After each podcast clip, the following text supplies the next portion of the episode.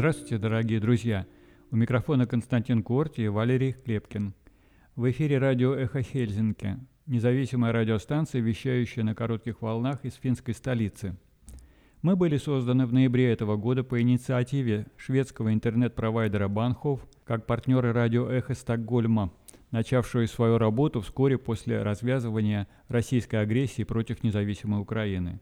Сегодня 11 декабря 2023 года – Полномасштабная война продолжается уже 656 дней.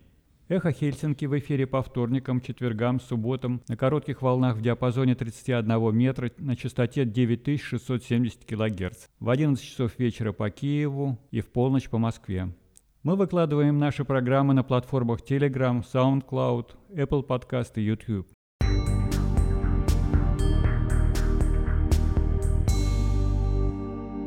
Сегодня в нашем выпуске – Россия ночью атаковала Киев баллистическими ракетами и дронами «Камикадзе». Министерство обороны Великобритании считает, что Россия начала кампанию по разрушению украинской энергетики. Совавто снова продает билеты на свои рейсы в Финляндию. Совет Европы обеспокоен последствиями решения Финляндии о закрытии границы в отношении прав человека. Российские власти вербуют на войну мигрантов, которые пытались попасть в Финляндию. Россиянин, подозреваемый в террористических преступлениях на территории Украины, остается под стражей Финляндии. Британия передаст украинцам два военных корабля. Глава МИД ФРГ против замораживания войны в Украине. Это привело бы к постепенной потере Украины суверенитета и означало бы сохранение угрозы для безопасности всей Европы, считает Анна-Лена Бербок. Нужен план длительной борьбы, премьер-министр Эстонии Кая Каллас. Украина рискует проиграть, а после этого Россия может напасть на своего соседа, страну НАТО, предупреждают эксперты на ЮЛЕ. Financial Times считает, что оптимистичное заявление Зеленского о войне создает разногласия между его офисом и военными. Британия создает новое ведомство для борьбы с обходом санкций против России. 12 декабря Зеленский посетит с рабочим визитом США. The Economist сообщает, что госсекретарь США Энтони Блинкен – посоветовала Израилю завершить операцию в Газе до Нового года. Общественный транспорт в столичном регионе в четверг ходить не будет. Специалист по связям с общественностью регионального управления общественного транспорта ХОАСАЛ Йоханнес Лайтела. Соратники Навального шесть дней не могут связаться с политиком и не знают, что с ним происходит. В России вступил в силу закон, усиливающий контроль за ограничением на выезд, в том числе для военных. Комиссия правительства Российской Федерации одобрила поправки, которые позволят прекращать адвокатский статус уехавших за границу. Это приказ Путина – арестовать всех таких отказников. В Армении российская военная полиция задержала гражданина Российской Федерации, сбежавшего от войны в Украине. Кинопрокатчика оштрафовали на 1 миллион рублей по статье о пропаганде ЛГБТ из-за сериала «Эпизоды». Для этого суд использовал аж классификацию поцелуев. Сегодня в эфире вы услышите искусствоведа Александра Кулакова с рассказом о старейшем из уцелевших деревянных зданий центральной части Хельсинки – музее Дома Бюргера. Мы продолжаем трансляцию пятой антивоенной конференции Форума Свободной России, прошедшей 1 и 2 октября в Таллине, в которой приняли участие более 200 активистов из 33 стран мира. Напомню, что резолюцию, принятую на конференции, которая прошла в заголовках крупнейших мировых медиа – можно прочитать и подписать на сайте Форума Свободной России.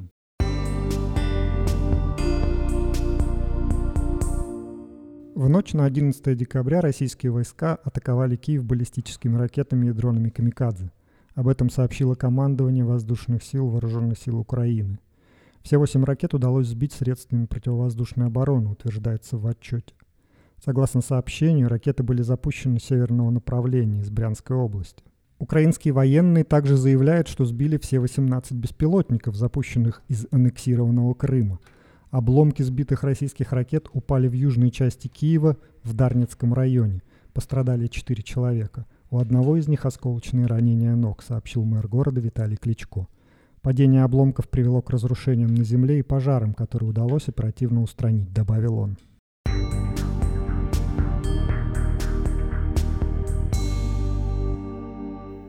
Министерство обороны Великобритании считает, что Россия начала кампанию по разрушению украинской энергетики. В своем отчете оно сообщает, что российская армия приступила к согласованной кампании воздушных ударов, направленной на разрушение энергетической инфраструктуры Украины. Ночью 7 декабря российские военно-воздушные силы нанесли серию массированных ударов по Киеву и Центральной Украине с использованием тяжелых бомбардировщиков Ту-95, которые запустили из Каспийского моря более 16 крылатых ракет воздушного базирования. Россия почти наверняка накопила эти ракеты для использования в зимней кампании.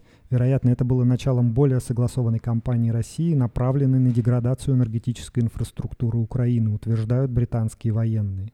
При этом в Министерстве обороны Великобритании отмечают, что ущерб от этой атаки представляется минимальным, поскольку большинство ракет было успешно перехвачено силами украинской противовоздушной обороны. Утром 8 декабря российские бомбардировщики Ту-95МС выпустили 19 крылатых ракет по объектам инфраструктуры Днепропетровской и Киевской областей, сообщают вооруженные силы Украины из которых 14 ракет было уничтожено силами ПВО Украины. Напомню, что Россия аналогично целенаправленно разрушала объекты критической инфраструктуры Украины в конце прошлого года.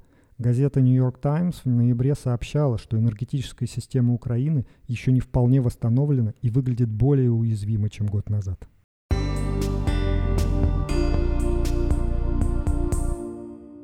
Российская автобусная компания Софавто снова начала продавать билеты на свои автобусные рейсы в Финляндию, хотя Финляндия еще не приняла решение по открытию границ. Мы сообщали, что премьер-министр Финляндии Петри Орпо заявлял, что такое решение будет принято не позднее 13 декабря – это же подтвердила сегодня и министр иностранных дел Элина Валтенен информационному агентству СТТ. Софавт реализует билеты до 8 января. Если граница не будет открыта или откроется позже, вы можете вернуть деньги или перенести поездку, говорится в пресс-релизе Софавта. Софавто делает все возможное для выполнения своих обязательств перед вами, но не несет ответственности за решение органов государственной власти, также говорится в сообщении компании. Согласно решению правительства Финляндии, пункты пропуска через границы закрыты до среды 13 декабря и могут открыться с 14 декабря. Как сообщает Хелсинки Саномат, решение об открытии границ правительство планирует принять на общем заседании во вторник, 12 декабря.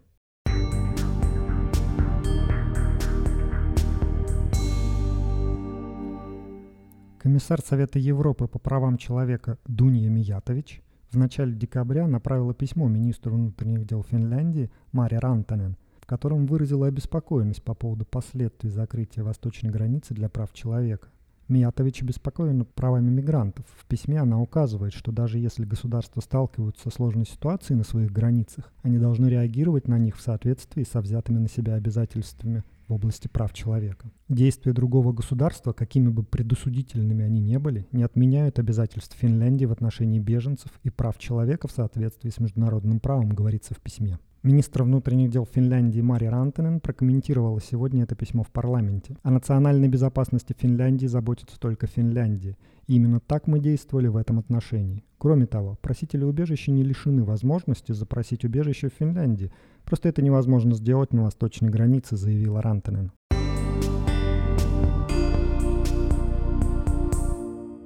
Юлия опубликовала документы, подтверждающие, что российские власти вербуют на войну мигрантов, которые попытались попасть в Финляндию. Из документов следует, что Россия при этом использует сомнительные методы. В документе скрыты личные данные и сведения о войсковой части, однако по данным Юли контракт подписан беженцем, который не понимал его содержания. Ему сказали, что подписав контракт, он избежит депортации в страну происхождения. В момент подписания у человека не было ни переводчика, ни телефона, чтобы перевести документ – а ранее о вербовке беженцев в ряды российской армии также сообщалось в арабоязычных группах в социальных сетях.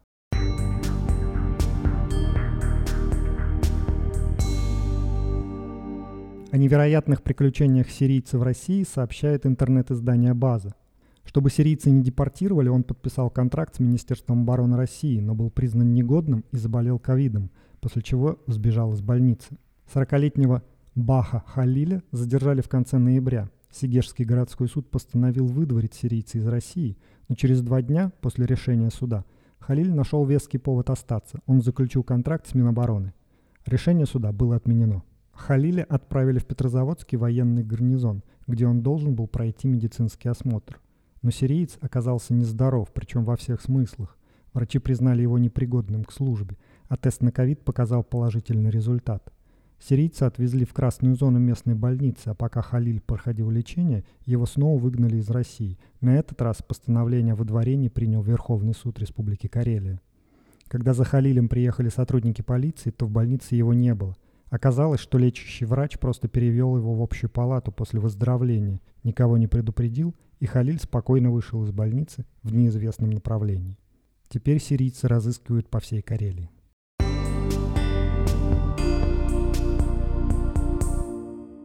Россиянин, подозреваемый в террористических преступлениях в Украине, остается под стражей в Финляндии. Как сообщает Юля, районный суд принял решение по этому вопросу сегодня. Пограничники обратились в суд с требованием оставить Ваислава Тордена, также известного как Ян Петровский, под стражей, районный суд решил скрыть личность задержанного, однако по информации Юли разбирательство касалось именно Тордена.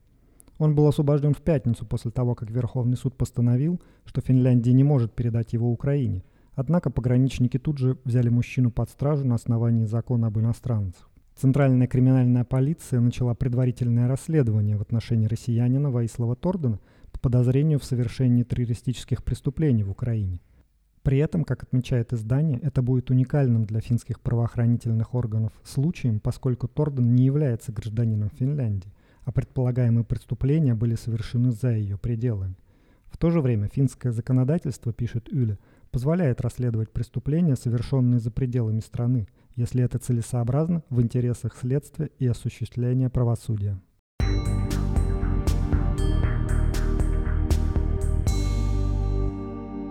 Британия передаст Украине два военных корабля, сообщает BBC. Королевский военно-морской флот передаст Киеву два своих минных тральщика, чтобы укрепить военно-морской потенциал Украины, заявило Министерство обороны Великобритании.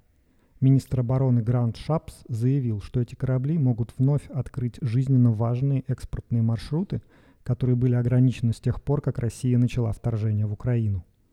Королевский флот уже давно готовился к передаче Украине двух своих минных тральщиков. Возможность их поставки рассматривалась еще до начала российского вторжения. Летом этого года Королевский флот обучал украинские экипажи использованию кораблей. Однако до сих пор остаются вопросы, как и когда эти корабли смогут войти в Черное море, поскольку Турция контролирует доступ через Босфор. Министерство обороны также заявило, что Великобритания создает коалицию с Норвегией по морскому потенциалу долгосрочной поддержки Украины. В заявлении ведомства сказано, что Шапс подробно изложит планы позднее вместе с норвежским коллегой. По словам британского министра, Поддержка военно-морских сил Украины ознаменует начало новых целенаправленных усилий в Великобритании, Норвегии и наших союзниках по укреплению морских возможностей Украины, направленных на защиту суверенных вод и укрепление безопасности на Черном море.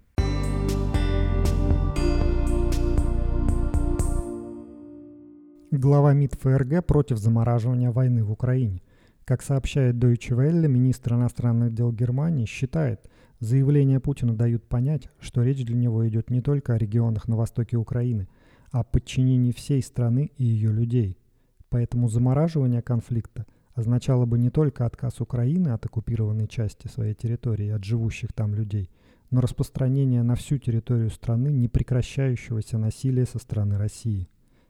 Замораживание означало бы день за днем лишения Украины суверенитета и идентичности – а еще это означало бы, что российская угроза для безопасности Европы сохранится, аргументирует Анна-Лена Бербок. Кроме того, в случае замораживания конфликта у президента России Владимира Путина была бы стратегическая возможность восстановить свои военные силы и рано или поздно начать действовать еще более жестко, возможно, даже за пределами территории Украины, следует из слов министра. Поэтому то, что мы решили сразу после 24 февраля 2022 года, остается в силе – мы поддерживаем Украину не просто из лояльности к другу. Мы поддерживаем ее, чтобы она могла освободить свой народ от ада. И потому что это отвечает нашим собственным интересам безопасности, подчеркивает Бербок. По ее словам, было бы неверным считать, что международная поддержка Украины не дала результатов. Украине удалось освободить более половины территорий, оккупированных Россией с февраля 22 года, около 74 тысяч квадратных километров. В ходе наступления Украине удалось загнать в оборону российский флот в Черном море, перечисляет глава МИД ФРГ. По ее мнению, Россия ведет войну в Украине и ради установления нового миропорядка, миропорядка имперского насилия, миропорядка, в котором международное право – ничто, мощь сильнейшего – все, а готовность грубо нарушать правила – это стратегическое преимущество. Мы противопоставляем основанному на насилии российскому видению мира мир, основанный на международном праве, уставе ООН и правах человека.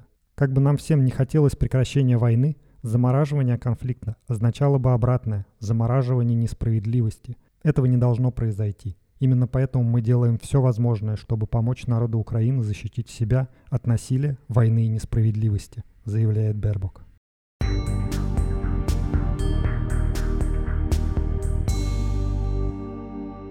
Россия готовится вести длительную войну против Украины. В связи с этим Западу необходим план длительной борьбы, считает премьер-министр Эстонии Кая Калас, сообщает Deutsche Welle. Времена неуверенности таят в себе множество ловушек, заявила Каллас. С ее точки зрения, одной из таких ловушек является ложная надежда на скорое разрешение конфликта и на переговоры. Другой ловушкой эстонский премьер считает страх перед эскалацией конфликта и его следствие – самоустрашение. Исходя из этого страха, некоторые утверждают, что поддержка Украины в ее защите от агрессии является эскалацией. На это я отвечу, что оборона – это не провокация. Сопротивление не провоцирует Россию. Россию провоцирует слабость, заявляет Кая Калас. Еще одной опасностью она считает дезинформацию или теневую войну Кремля в соцсетях и других каналах. Целью кампании России по дезинформации является удерживание демократических обществ и политиков, принимающих решения, от оказания поддержки Украине, провоцирования внутриполитического раскола и влияния на демократические голосования, полагает эстонский премьер.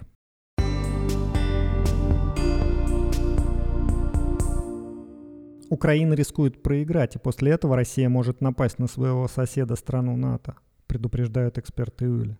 Зима наступает в очень непростое время для Украины – Линии фронта и поддержка Запада замораживаются, а внутренняя политика страны уже долгое время находится в смятении. Украина сейчас действительно рискует проиграть войну, предупреждает директор исследовательской программы по восточному соседству ЕС и по России Института международных отношений Финляндии Аркадий Мошес. По его словам, сейчас существует опасность того, что линия фронта застынет, и вооруженная поддержка Запада исчерпается.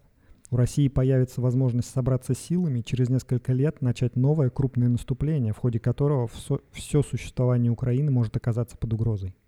Аркадий Мошес уже предупреждал в начале сентября в своей статье в Хелсинки Санумат, что Россия готова продолжать войну на истощение, полагая, что Запад устанет первым. Украина может добиться успеха в войне только при более решительной поддержке Запада, считает он. По его мнению, Запад принял желаемое за действительное – оценивая возможности Украины и слабости России. Кроме того, у Запада нет цельной стратегии, описывающей, чего он хочет достичь, поддерживая Украину. Все на Западе должны понять, что момент истины близок. Если Украина падет, случиться может все что угодно, заявляет Аркадий Мошес. Даже прямая война между Россией и НАТО. Юли пишет, что по оценкам немецкого научно-исследовательского института внешней политики, когда боевые действия на Украине прекратятся, Россия может собрать свои силы для нападения на страну НАТО в течение шести лет – Согласно его докладу, в этой ситуации нападение России на страну-члена военного альянса является лишь вопросом времени, к которому НАТО должно подготовиться. Нападение России, например, на страны Балтии станет возможным, как только Россия поверит, что может добиться успеха в этом, говорится в докладе. Недавняя оценка Польши еще более мрачна. Агентство национальной безопасности страны считает, что восточные страны-члены НАТО должны быть готовы отразить российское нападение уже в течение трех лет.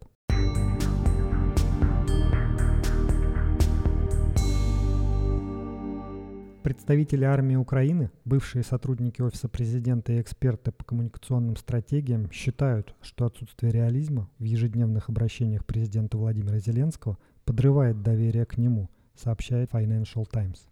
Как пишет издание, послание Зеленского содержит мысль, что Украина продвигается вперед, а плохие новости, например, количество украинских потерь или успешные российские удары, подвергают строгой цензуре.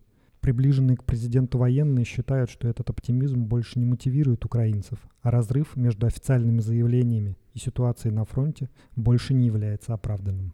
Нам нужно добавить реализма. Мы должны проявлять в этом такую же смелость, как и 24 февраля, сказал один из собеседников издания – по данным Financial Times, сам Зеленский видит в такой риторике единственный способ успокоить сомневающихся партнеров Украины и укрепить доверие украинского бизнеса, который остается важным источником налоговых поступлений. Как пишет издание, разногласия между офисом и военными стали очевидными в начале ноября, когда главнокомандующий вооруженными силами Украины Валерий Залужный заявил в интервью Economist, что война зашла в тупик. По словам источника Financial Times, это удивило многих украинцев, а некоторые западные лидеры вовсе звонили в Киев, чтобы спросить, что это значит, и действительно ли переговоры с Россией теперь в приоритете Украины. Советник бывшего министра обороны Украины Алексея Резникова Ирина Золотарь рассказала Financial Times, что в начале войны оптимистичные заявления помогли украинцам, но сейчас, по ее словам, это создало запутанную ситуацию, где ожидания завышены и не соответствуют реальному положению дел.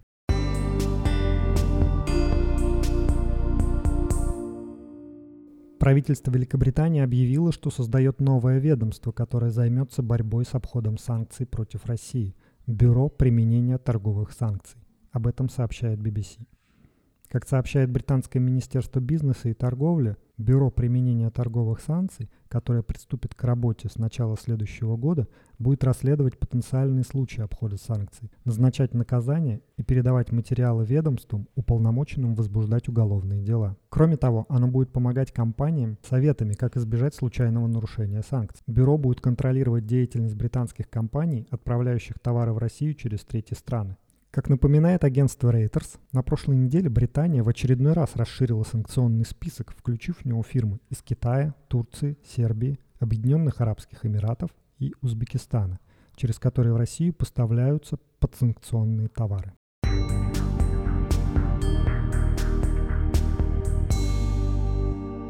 Во вторник Владимир Зеленский посетит с рабочим визитом США – Одним из пунктов поездки станет встреча президентов США и Украины 12 декабря в Белом доме, куда Владимира Зеленского пригласил Джо Байден. Приглашение должно подчеркнуть непоколебимую поддержку украинского народа со стороны США, отмечает Белый дом. В Конгрессе США при этом уже более двух месяцев продолжаются споры о размерах помощи, предоставляемой Украине для защиты от атак Российской Федерации. Сейчас Владимир Зеленский находится в Аргентине, где посетил инаугурацию президента Хавьера Милея. В США Зеленский, среди прочего, обсудит продолжение оборонного сотрудничества Украины и США, в частности, совместных проектов по производству оружия и систем ПВО, указал офис президента Украины.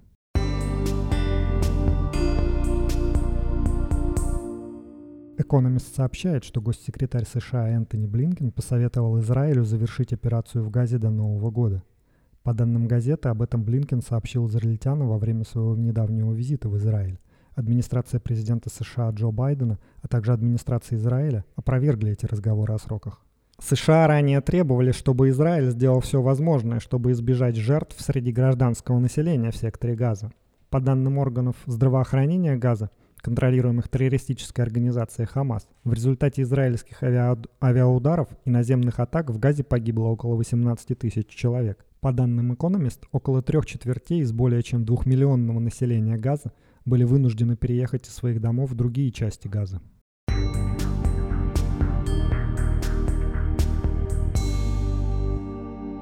Забастовка профсоюза работников публичного сектора и сектора социального обеспечения распространяется на десятки новых мест. Управление общественного транспорта Хельсинки ХОСЛ призывает не рассчитывать в четверг на общественный транспорт. Движение поездов и автобусов в столичном регионе будет приостановлено. Забастовка профсоюза затронет всю страну от Лапландии до столичного региона. Она сильно повлияет, в числе прочего, на автобусное сообщение, питание в школах и детских садах, уборку общественных мест, а также оказание спортивных услуг. Специалист по связям с общественностью ХОСЛ Йоханнес Лайтела говорит, что пока неизвестно, как именно забастовка повлияет на работу общественного транспорта в четверг. На практике общественный транспорт в четверг ходить не будет, по крайней мере, как обычно – Детали будут уточнены ближе к делу, говорит Лайтила. По его словам, тем, кто пользуется общественным транспортом, должны быть готовы к тому, что в четверг не будут ходить пригородные поезда, метро и трамваи. Большая часть автобусного сообщения также будет остановлена. Но, по словам Лайтила, возможно, что некоторые автобусные маршруты все же будут обслуживаться. Юля сообщала ранее, что планируемые в четверг забастовки коснутся также поездов дальнего следования. В полночь со среды на четверг движение поездов практически остановится, поскольку машинисты не выйдут на работу в смены, которые начинаются с полуночи и заканчиваются в 7 вечера. Акции протеста не затронут только движение пассажирских ночных поездов в Северной Финляндии. Почта Финляндии Пости – также присоединяется к забастовке, сообщает Юля. Профсоюз работников публичного сектора и сектора социального обеспечения заявил, что в забастовке также участвуют электростанции Ванта, Эспо, Тампере, Наанталь и Пиетарсаари. Выработка электроэнергии на бастующих электростанциях приостановлена на сутки, поскольку турбины станций будут отключены от сети. Производство и распределение централизованного теплоснабжения будет продолжаться и во время забастовки. Людям не придется мерзнуть, поскольку централизованное отопление будет подаваться в сеть даже во время забастовки, описывает последствия забастовки эксперт по контрактам Кари Лехтинен.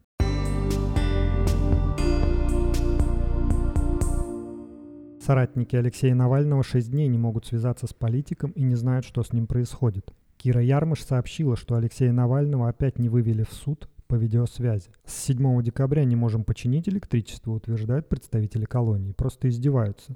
Это уже шестой день, как мы не знаем, где Алексей и что с ним происходит, пишет она в соцсети X. 8 декабря она также сообщала, что Навальному ранее стало плохо в колонии, после чего ему поставили капельницу. По словам Ярмыш, это было похоже на голодный обморок. Его лишают еды, держат в карцере без вентиляции и свели время прогулок к минимуму, отметила она.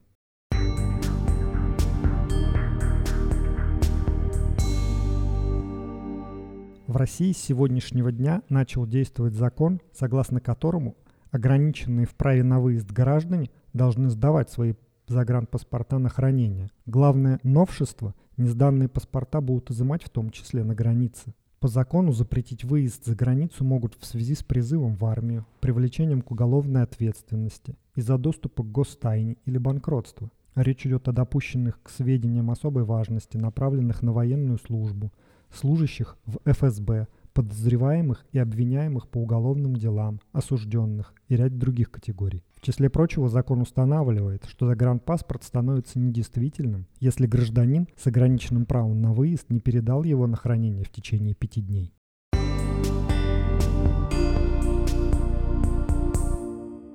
Комиссия по законопроектной деятельности правительства России одобрила поправки, которые позволят прекращать адвокатский статус уехавших за границу. Одобренные поправки предусматривают, в числе прочего, введение нового основания для прекращения адвокатского статуса Советом адвокатской палаты. Это выезд адвоката из России на срок больше года или на ПМЖ. Министерство юстиции уточнило, что предложенные нововведения не будут касаться адвокатов, выехавших за рубеж для лечения, обучения, работы или по другим уважительным причинам.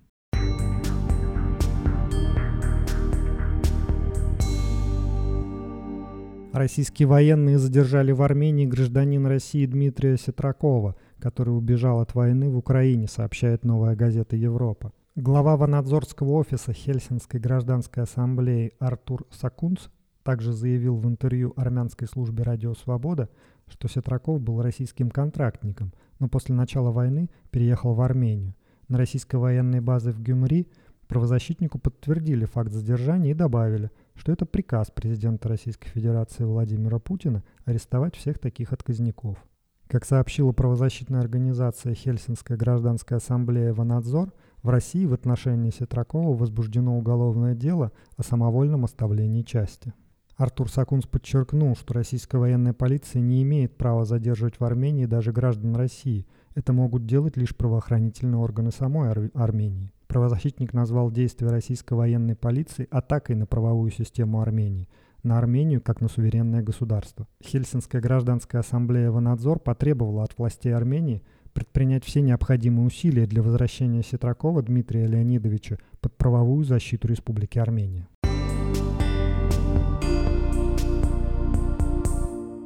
Таганский суд Москвы оштрафовал на 1 миллион рублей компанию кинопрокатчика телевизионное агентство «Русский репортаж» за показ сцены с поцелуем двух женщин из сериала «Эпизоды». Это комедийный американско-британский сериал, выходивший с 2011 по 2017 годы. Он рассказывает про семью сценаристов, переехавших в Голливуд. Для этого суд использовал классификацию поцелуев, сообщает издание «Верстка». Согласно постановлению суда, в эпизоде сериала, показанном 20 мая на телеканале «Киноливинг», обнаружили конфликтогенную сцену с изображением чувственного взаимодействия двух лиц одного биологического пола и поцелуем, выражающим сексуальную страсть, ласкающими движениями рукой одной женщины области груди другой. Судья выносил свое решение, основываясь на классификации поцелуев, которая подразделяет их на социальные и чувственные. Последние различаются в зависимости от видов чувств, которые стоят за знаками поцелуями. Это поцелуи ласки, поцелуи нежности, поцелуи уважения и поцелуи любви, говорится в документе. В итоге компанию признали виновной в распространении среди несовершеннолетних информации, демонстрирующей нетрадиционные сексуальные отношения. В соответствии с частью 2 статьи 6.21.2 Кодекса об административных правонарушениях Российской Федерации.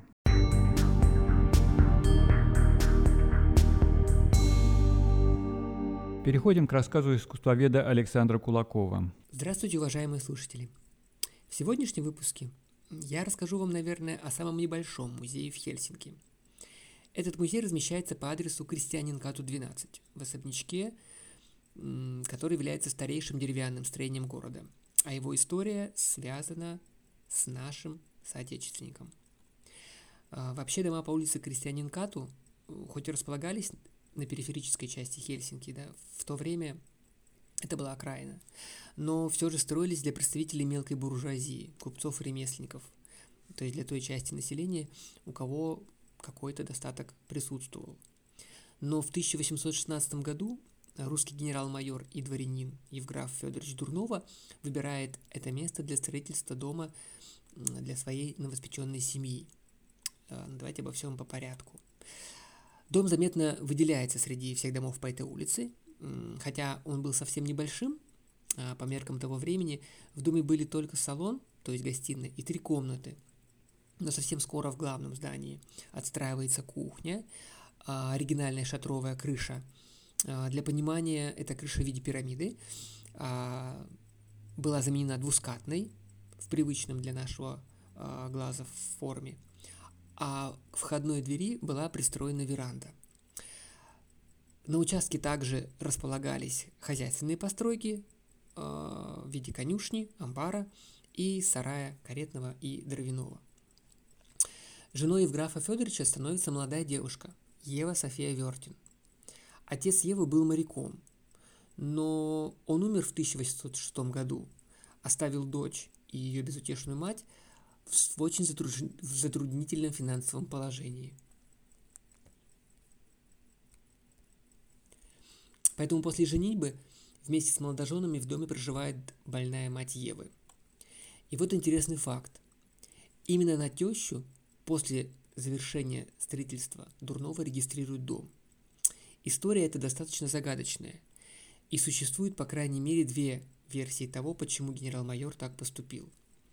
По одной по одному из предположений, а, его придерживаются в музее, на момент, когда Евграф Федорович и Ева София поженились, мать Евы, Кристина, была больна.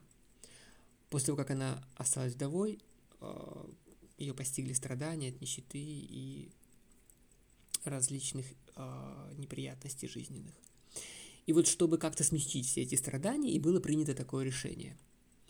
Честно сказать, это достаточно неправдоподобно, ну а с учетом того, что в первой трети XIX века Финляндия еще является частью Российской империи, и подобные действия от русского дворянина, мягко говоря, вызывают вопросы.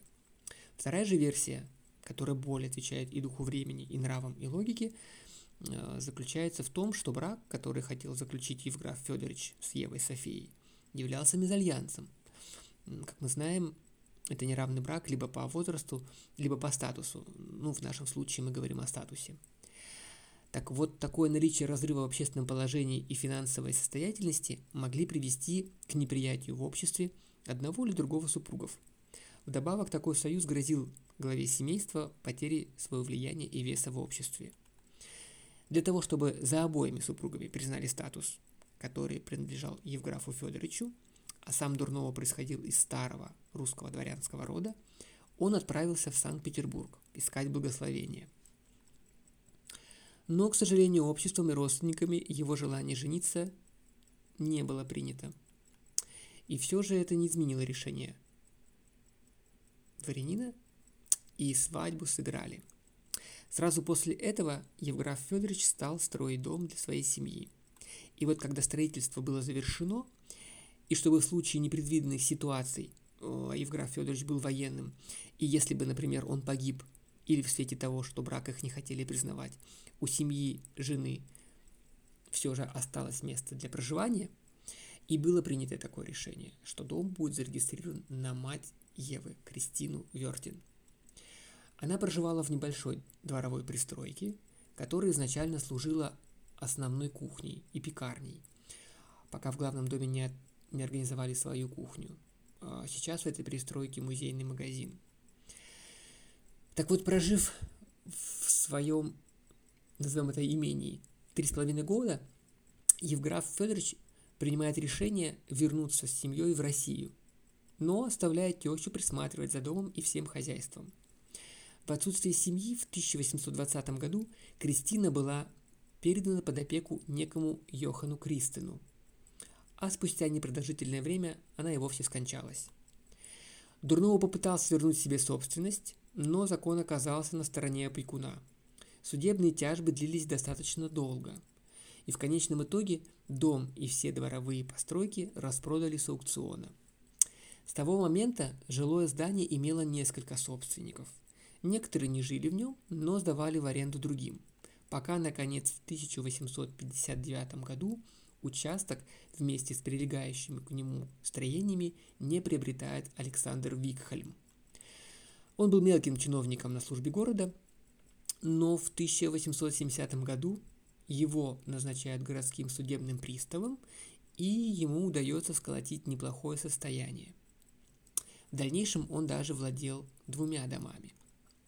Со своей женой Софией э, они воспитывают двух детей, Фердинанда и Августа, но также еще и трех сыновей от предыдущего брака Софии.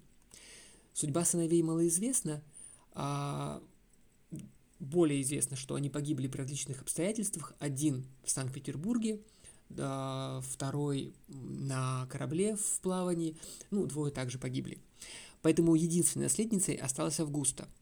Дом перешел к ней в 1896 году, а в 1912 году ее дочь Марта Брейер стала новой владелицей – она упорно заботилась о своем доме, пока не продала его городу в 1974 году. Так и появляется этот музей. Экспозицию изначально построили на рассказе об образе жизни представителей среднего класса в Хельсинки 60-х годов XIX века. Но впоследствии ее реконструировали и оформили в стиле дома семьи Викхальм. Информация об их внутреннем убранстве была получена из описи имущества, но выставленные предметы не являются оригинальными вещами семьи. Их взяли из коллекции городского музея Хельсинки. Однако, несмотря на этот факт, интерьеры оформлены таким образом, как будто хозяева только-только вышли, а мы погружаемся с вами в атмосферу бытовой жизни второй половины XIX века. На столиках разложены различные вещи, предметы сервировки из шведского и русского фарфора, старинные обои на стенах, они украшены вышивками и гравюрами – Здесь также вы увидите предметы, относящиеся к разным эпохам. Есть густавианские вещи в виде шкафчика на кухне, раздвижной софы и бюро в комнате. В гостиной мебель русского бедермейра в виде кресел, дивана, бюро. Есть также ампир, он представлен зеркалами, и рококо в виде откидного столика в задней комнате. В декабре дом украшают к Рождеству. Здесь топят кухонную печь, на ней, кстати, кипит большой медный чайник, а вечером зажигают свечи. Безусловно, все это создает особое чувство уюта и гостеприимства и желание вернуться еще раз. Посещение музея абсолютно бесплатно, и работать он будет до 7 января 2024 года, а потом уже откроется только летом. Поэтому поспешите. В эфире был искусствовед Александр Кулаков с рассказом о доме бюргера в Хельсинки.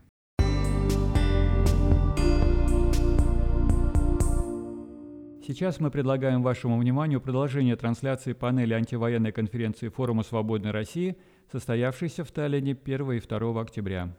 Добрый день. Приветствую всех присутствующих. Меня зовут Даниил Константинов. Мы начинаем нашу дискуссионную панель под названием «Пятый фронт. Стратегии антипутинского, антифашистского сопротивления». И прежде чем начать мой разговор со спикерами, которых я сейчас, вам сейчас представлю, я бы хотел дать свою оценку текущему политическому моменту, но начну я все-таки с представления наших гостей. Начну с дам. У нас присутствует общественный деятель, руководитель портала активатика.орг, старый экологический активист Евгения Чирикова, старый не в смысле возраста, а в смысле участия в деле, конечно. А к нам сегодня подключится Наталья Пелевина, политический деятель. Уже подключилась, да? Я не вижу просто, да. Ага, приветствую, приветствую. Вот, вижу. А, координатор проекта «Переходное правосудие для России».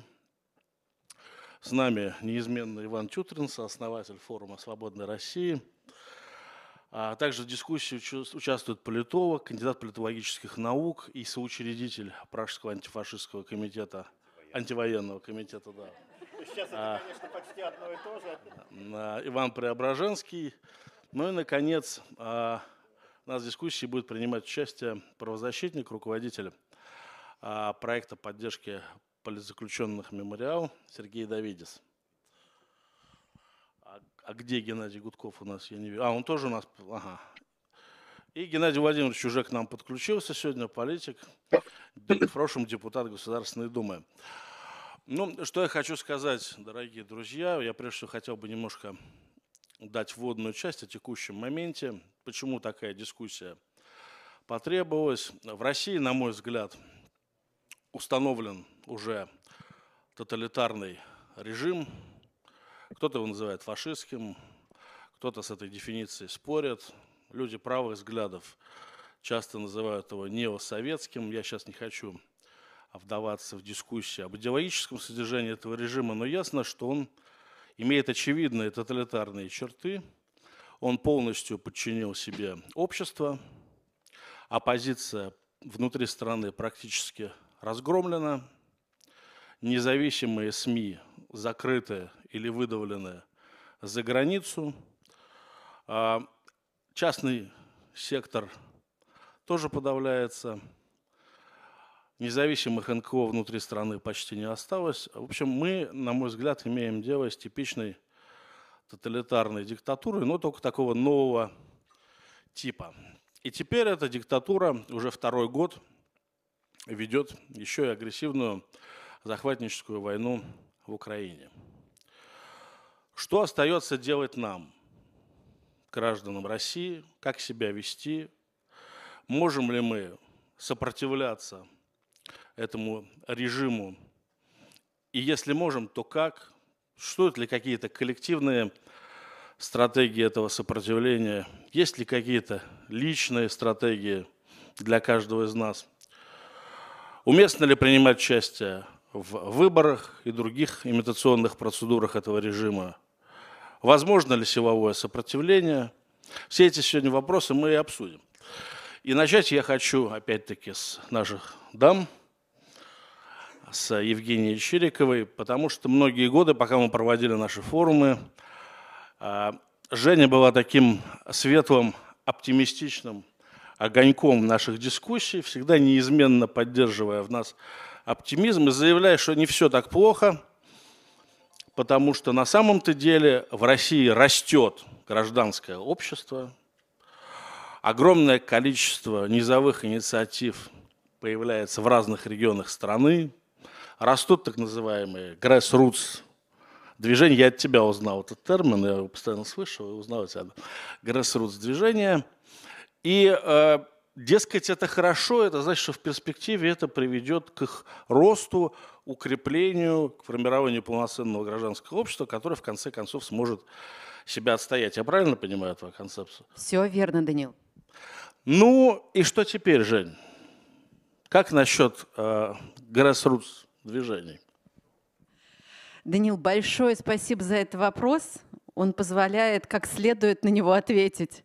Но прежде всего это действительно такой тренд был. Он э, по моим вот э, ощущениям начался 17 лет назад, когда действительно у нас просто взрывообразно в разных совершенно частях Э, России начали вдруг появляться люди, которые говорили власти нет и отстаивали свои права.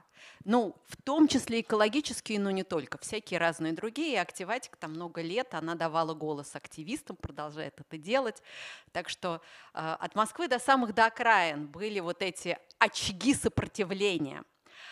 И э, когда Владимир Владимирович накрыл все вот эти вот grassroots, это в переводе с английского корни травы такой большой бетонной плитой, то вот как неудивительно, но не все они были растоптаны. Конечно, ну, э, чего там скрывать? Большая часть людей, она не ожидала военного вторжения в Украину, и она была не готова. И они э, были вынуждены, эти люди, просто выживать. Кто-то просто был вынужден спасать свои жизни, потому что против них фабриковались уголовные дела, и они должны были заниматься ну, своей, своим выживанием и выживанием своих близких.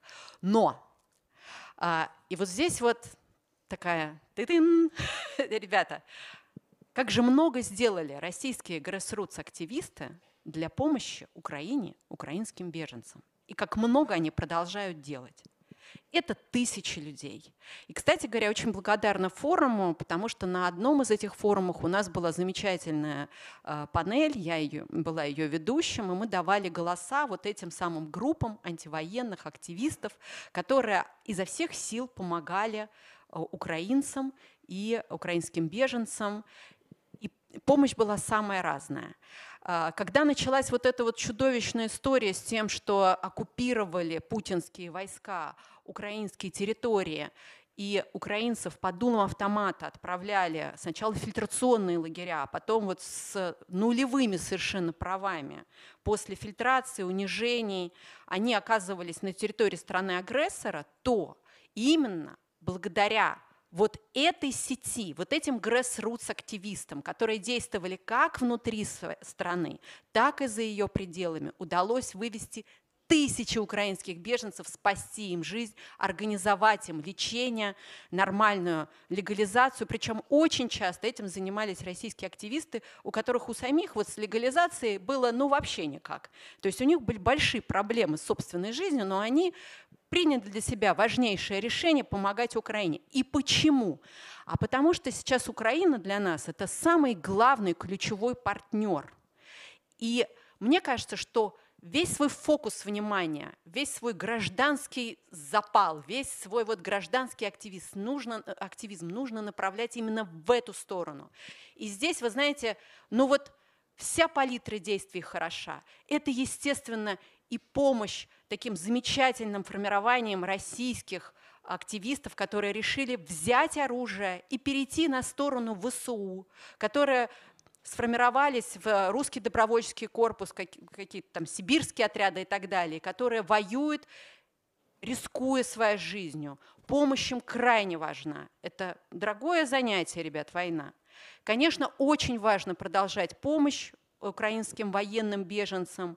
И, конечно, очень важно продолжать помощь непосредственно в саму Украину, потому что нужно примерно все. Каждый день мы сталкиваемся с тем, что огромное количество раненых. Вот Андрей Волна, э, опять же, российский э, ну, активистом его сложно назвать, один из лучших травматологов, да, вообще мировых. Он поехал сейчас с российским паспортом в Украину, он помогает. И, собственно говоря, э, его обращение к форуму, ребят, давайте сфокусируемся на Украине. И нужно все, нужны медикаменты в Украину, нужна помощь тем людям, которые были ранены, и им нужна реабилитация, то есть это сбор всего для них, сбор всех ресурсов. И расслабляться нам рано. И вот что я хочу сказать, что для того, чтобы э, нам, как гражданским активистам, быть готовым к окну возможностей в нашей собственной стране, Потому что путинский режим, он кончится когда-нибудь. Все когда-нибудь плохое кончается, начинается хорошее. Вот для того, чтобы нам не растерять вот эти вот мускулы самоорганизации, нам нужно сейчас объединяться и продолжать то, что мы делаем, но получше, продолжать помогать Украине. Неумолимо Евгения в своем оптимизме, она продолжает верить в успех. У меня вопрос э, к Наталье Пелевиной. А, Наталья, вы слышите меня? Да, слышу. Вы э, по сравнению с многими находящимися здесь в зале достаточно поздно уехали из России, до последнего пытаясь принимать участие в легальной политической деятельности на территории Российской Федерации. Я помню партию «Парнас», помню попытки участия в выборах, помню протесты, в которых вы участвовали. Вот как вы смотрите на сложившуюся сейчас ситуацию уже в новом качестве, находясь за пределами России и не имея возможности больше продолжать легальную политическую деятельность в том же духе, как раньше? Спасибо, я заранее извиняюсь, у меня здесь вдруг неожиданно начали какой-то, видимо, подкоп в центре Риги куда-то. Может быть, э, шум, тогда я постараюсь просто выключить звук, чтобы вас не мучить. А, ну, действительно, я уехала после того, как началась война. Я сначала вышла с украинским флагом на место убийства Бориса Немцова в годовщину его убийства через три дня после начала войны. А меня сдержали, потом отпустили, но мы решили дальше все-таки покинуть страну, потому что было понятно, чем это все закончится, находясь э, для меня, если я останусь там. А меня уже вызвали суд, суд, суд, собственно, после этого выхода с украинским флагом.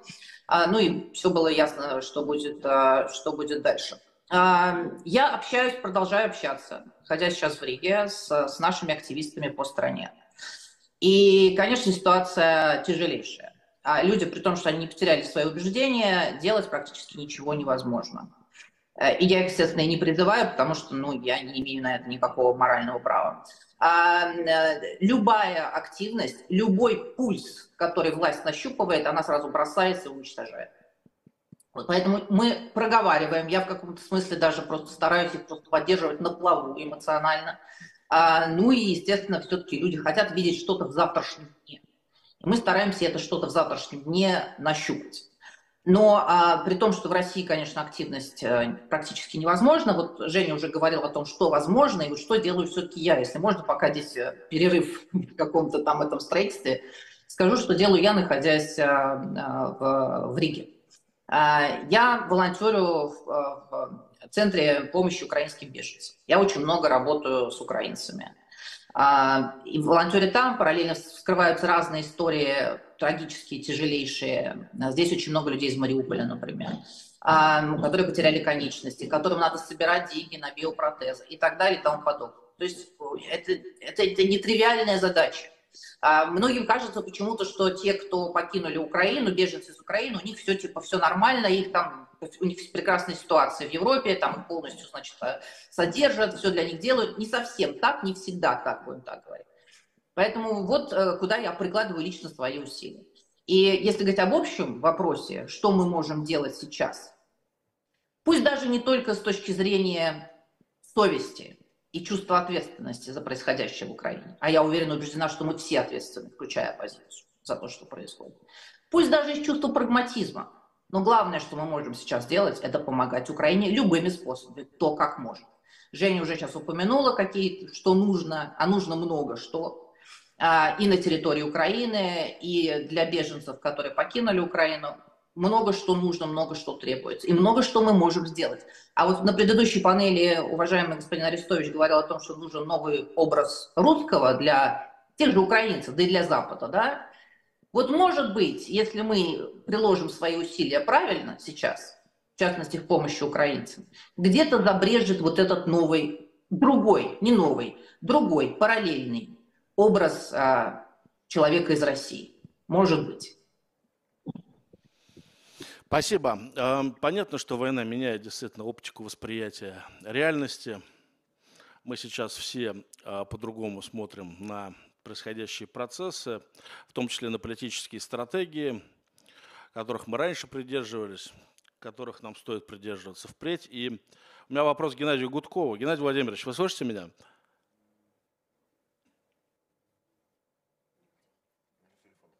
Геннадий Владимирович, слышите ли вы меня?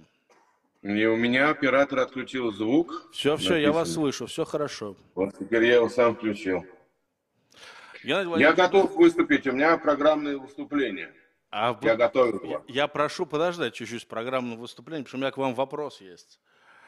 А, вчера да. форум а, принял новую резолюцию, в которой были отражены наши новые подходы, наше отношение к действительности, к войне, к стратегиям оппозиции, а, которым мы должны, на наш взгляд, придерживаться. И я бы хотел вам зачитать один абзац из этой декларации и спросить вас, поддерживаете ли вы такой взгляд на вещи и готовы, ли бы вы, готовы были бы вы подписать такую декларацию, присоединиться к этому мнению. Война диктует свои правила, в том числе и правила политической борьбы. То, что считалось неприемлемым в мирное время, становится допустимым и даже необходимым сейчас. Мы призываем всех наших сторонников оказывать первоочередную помощь растущим добровольческим соединениям российских граждан, сражающихся против путинизма, и российским волонтерам на фронте. Мы поддерживаем вооруженную борьбу ВСУ против оккупантов как в форме открытого военного противостояния на поле боя, так и в виде диверсионной работы на оккупированных украинских территориях и на территориях РФ. Больше того, мы признаем все формы силового сопротивления путинизму со стороны самих россиян, решивших встать на этот путь, при условии, что оно не будет направлено против гражданского населения. Скажите, пожалуйста, вам близки такие строки? Ну, а, я как раз и хотел об этом говорить, собственно говоря. С этого и должно было начаться мое выступление. Вот, поэтому тут даже вопросов не может быть. То есть вы такую декларацию поддержите? Я бы ее усилил еще. Поддерживаю, да. Ну тогда, я, если еще можно, раз, развейте, бы, развейте вашу мысль. Да. Я хотел бы выступить вот буквально, так сказать, по тезисам, но а, действительно, чтобы это было возможно. Во-первых, я хотел сказать, с чего я хотел начать, что время простых конференций, беззубых резолюций, жалоб и дискуссий закончилось. Война диктует свои правила, абсолютно правильно. Это абсолютно верно сказано в этой резолюции. Э, второе. Мы должны перестать э, пугать людей разноколосицей. Вот давайте мы сейчас вспомним наши же собственные конференции. Один говорит, через год Путина не будет. Другой говорит, ребята, готовьтесь к длинной зиме. 10-15 лет будет путинизм. Спасайся как может, инкорпорируйтесь в западное сообщество. Вот это сейчас недопустимо. На нормандской конференции выступали э, наши уважаемые коллеги. Михаил Борисович выступал, и Гарри Кимыч. Э, что сказал э, Ходорковский? Он сказал, что э, да, у режима есть степень, так сказать, ресурс, ресурс по времени. Один-два года. Вот мы должны, пусть мы ошибаемся, но мы должны четко людям сказать, что, ребята, мы считаем, у нас ресурс, вот у Путина ресурс продолжительности его режима один-два года. И мы должны сделать все для этого, чтобы эти два года были его последними годами, а, чем, и да, может быть, даже еще раньше, чтобы он рухнул. Вот мы должны людям четко послать месседж, что режим должен быть ликвидирован, как по нашей Берлинской конференции, и указать этот срок один-два года, предположим. Я абсолютно с этим согласен. Мы должны четко сейчас людям объяснить, как может быть сменена власть. Если мы говорим о том, что мы хотим сделать новую Россию, это невозможно без смены власти. И эта смена власти не может быть твитами, э, белыми шариками, белыми леночками, осуждением на конференциях. Мы должны определить сроки, мы уже сказали. Формы, Какие формы могут быть? Либо, либо революции путь долгий, благородный, но очень долгий и непонятными последствиями. Либо это должен быть все-таки внутренний переворот, когда часть элит свергает этот режим и образуется переходный период, в котором мы участвуем, и идет демократизация России депутини... э, и его депутинизация. Вы прослушали трансляцию панели антивоенной конференции Форума Свободной России.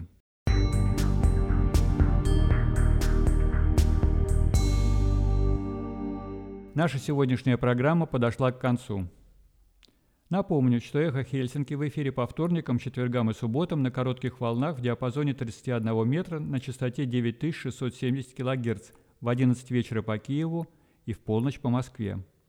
Мы выкладываем наши программы на платформах Telegram, SoundCloud, Apple Podcast и YouTube. Всего вам доброго и до новых встреч в эфире. С вами были Валерий Клепкин и Константин Куорти. До свидания.